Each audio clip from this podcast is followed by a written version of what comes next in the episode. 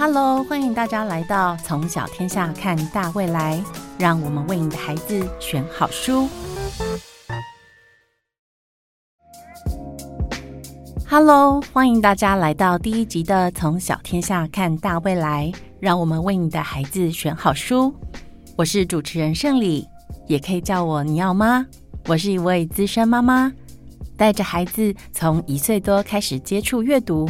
深知培养阅读习惯的好处，以及选书的重要性，所以在这个频道里面，我会用家长的角色来与各种嘉宾对谈，提供你们最新的书讯以及各种年段的好书，让你的孩子们读到的都是全球精选出来的优质作品，以及认识最好的作者，让孩子们能透过纸本开启想象力，并乘着想象力的翅膀周游列国。开启一扇通往世界的窗。先简单让听众朋友们了解一下小天下的背景好了。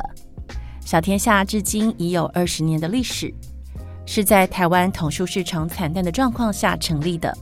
当时的动机很单纯，就是台湾孩子需要好书。小天下认为应该是由孩子作为阅读的决定者，而不全是父母老师推荐才看的。现任未来亲子学习平台总编辑长的徐耀云曾说过：“我们出版了很多把知识和故事说得很有趣的书，只有让孩子乐在阅读，才能真正培养出阅读的好习惯。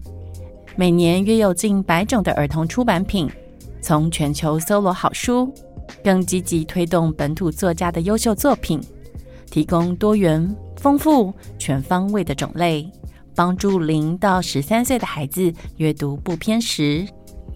总编辑李党说：“书的内容决定一切。”二零零一年，徐耀云参加波隆纳儿童书展时，发现全世界不少国家的童书类型多元又精彩。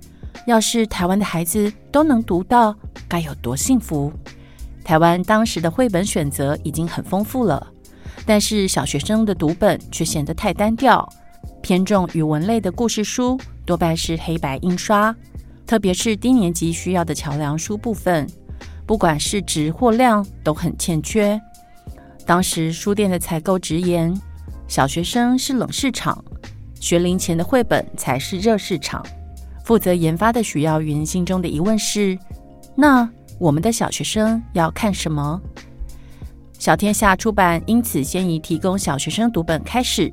尤其是桥梁书，小天下也致力出版科学书。从成立开始，一直都有专业科普编辑的编制，每年推出一定数量的好书，长期喂养科学书的小读者。这些科学书都有一个共同的特色，就是编制精美且有创意，深入浅出，让科学及数学原本硬邦邦的观念及知识变得生动有趣。希望孩子因为好看的科学书而从小对科学产生兴趣，提供多元的读本选择是小天下一直以来的初衷。透过这个频道，让家长们渐渐培养自己选书的能力。因为每个孩子的个性、特色、兴趣及长处都不同，只有你最了解自己的孩子啊。从阅读里，绝对可以培养孩子们应应未来世界的基础能力。像是专注力、自控力、换位思考的能力、沟通能力，或是建立联系的能力、进行批判思维的能力、接受挑战的能力，还有自主学习的动机。希望大家订阅我们的频道，让知识用有趣的方式传递，并让孩子们能获得心灵的滋养与满足。